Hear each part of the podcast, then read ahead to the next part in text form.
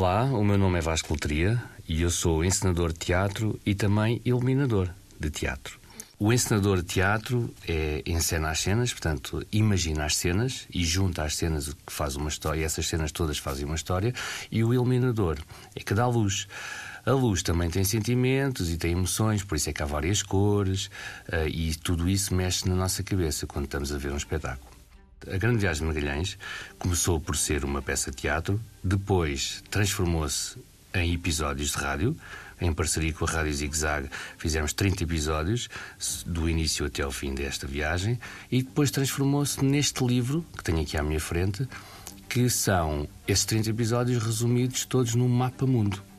Neste livro, que é um desdobrável que depois de desdobrarem tudo é um mapa mundo, onde tem as personagens todas, que são muitas, e tem os 30 episódios em QR Codes, onde vocês têm os números na rota do Magalhães, na viagem de Magalhães, onde depois escolhem qual é o episódio que querem ouvir com os QR Codes. E eu agora vou passar aqui a apresentar as personagens, que são as personagens principais desta grande história. Portanto, esta viagem começa com o nosso Fernão Magalhães, cavaleiro fidalgo da Casa Real Portuguesa, Magalhães era um homem perspicaz, ambicioso e resiliente. Era um especialista em áreas como astronomia e náutica, a geografia, a cartografia e a meteorologia. Fernão Magalhães era um homem determinado e astuto e transformou esse conflito que tinha com Dom Manuel I, o rei na altura, na oportunidade de se aproximar a Dom Carlos V, o rei de Espanha, para que financiasse esta grande viagem às Malucas, mas por via ocidental. A coroa espanhola prometeu especiarias e riquezas que lhe eram devidas pelo Tratado de Tordesilhas e assim deu início àquela que seria a mais importante viagem da humanidade. Quando vocês forem ouvir os episódios, quem dá a voz ao, ao Fernão Magalhães é o nosso Ricardo Fialho. Também tão importante como Magalhães nesta viagem que foi o escrivão, uh, António Pigafetta. Sem ele, sem o Pigafetta, não saberíamos nada do que tinha acontecido na viagem.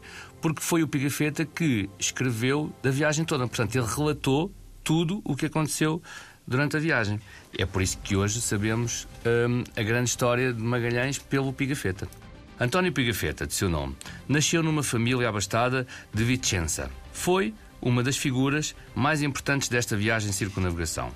Sem os seus registros, o mundo não teria conhecimento dos feitos desta viagem e o seu enorme contributo para a história. António Pigafetta, além de ter financiado a sua própria viagem, foi o cronista desta viagem, portanto, foi a pessoa que escreveu ao detalhe todo, todas as aventuras e peripécias que aconteceram. Sem ele, hoje nunca saberíamos o que se tinha passado. Aqui a minha figura número 13 é o Sebastião Elcano, tão mais conhecido por Juan Sebastián Elcano.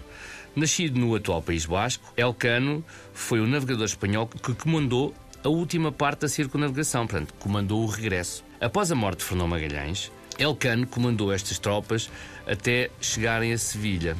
Elcano volta ao mar em 1525 para repetir o feito, a mando do rei de Espanha, não tendo, no entanto, resistido ao escorbuto e, em pleno Oceano Pacífico, morre. Esta viagem de Fernão Magalhães veio acrescentar ao mundo que nós conhecíamos na altura assim um género de 60% de, de coisas novas, como um oceano que o próprio Fernão Magalhães batizou de Pacífico, um oceano que era tão calmo, tão calmo que ele pôs este nome. Também veio acrescentar um, um animal fantástico chamado pinguim. Era a primeira vez que os europeus tinham visto um pinguim. Pensavam que eram patos, mas não, era o mesmo pinguim. Esse pinguim até ficou com o nome de Pinguim Magalhães. Também encontraram uma, uma zona ali, na, uma terra desconhecida na Argentina chamada Patagónia, na altura eles não sabiam, e com os seus habitantes chamados Patagões. Patagões porquê? Porque quando o Pigafetta e o Fernão Magalhães deram de caras com, esse, com este género de nativo, repararam logo que eles tinham uns pés enormes e que eram uns seres que tinham pai 2 metros de altura. Mas repararam então nesses pés e daí, por serem pés tão grandes, ficaram com o nome de Patagões. Onde é que os Patagões vivem? Na Patagónia. Nesta viagem começaram por ser cinco naus: a Trinidade, a Santo António, a Santiago, a Conceição e a Vitória. O nosso Fernão Magalhães não chega ao fim da viagem e o responsável por não ter chegado ao fim é o rei Lapu Lapu. Era um chefe da tribo guerreira da ilha Mactã, uma ilha que nem sequer vem no mapa, onde Magalhães perdeu a vida. Si Lapu Lapu liderou os 1500 guerreiros que surpreenderam a frota de Magalhães, armados com espadas, arcos e lanças, que haveriam de ser fatais para o nosso comandante. nesta ilha de Mactan, Silapulapu, ainda hoje é considerado um herói. Outra curiosidade que esta viagem veio acrescentar é que Fernão Magalhães provou que a Terra não era plana, mas sim redonda. Na altura pensava-se que a Terra era plana, portanto chegávamos à extremidade do mar e caíamos lá para baixo. Mas não. Quando Elcano chega ao fim da viagem, percebe que a Terra era redonda. Magalhães percorre primeiro o Oceano Atlântico. Aliás, não vos falei disto. No Oceano Atlântico ele vê um fogo espetacular vindo do céu. Pareciam que eram os deuses a falar com ele, mas não. Era um fogo chamado Fogo de Santelmo. Este fenómeno acontece geralmente no final das tempestades. Tem o nome de Santelmo em honra a Santo Elmo, o santo protetor dos navegadores. Entre todas as figuras e todas as rotas, a minha admiração vira-se para os feitos do homem que, no meu sentir, alcançou o mais extraordinário na história das descobertas geográficas. Fernão Magalhães. A sua navegação é talvez a maior odisseia da história da humanidade. Quem escreveu isto foi um cronista, escritor, romancista, biógrafo chamado Stefan Zweig em 1938.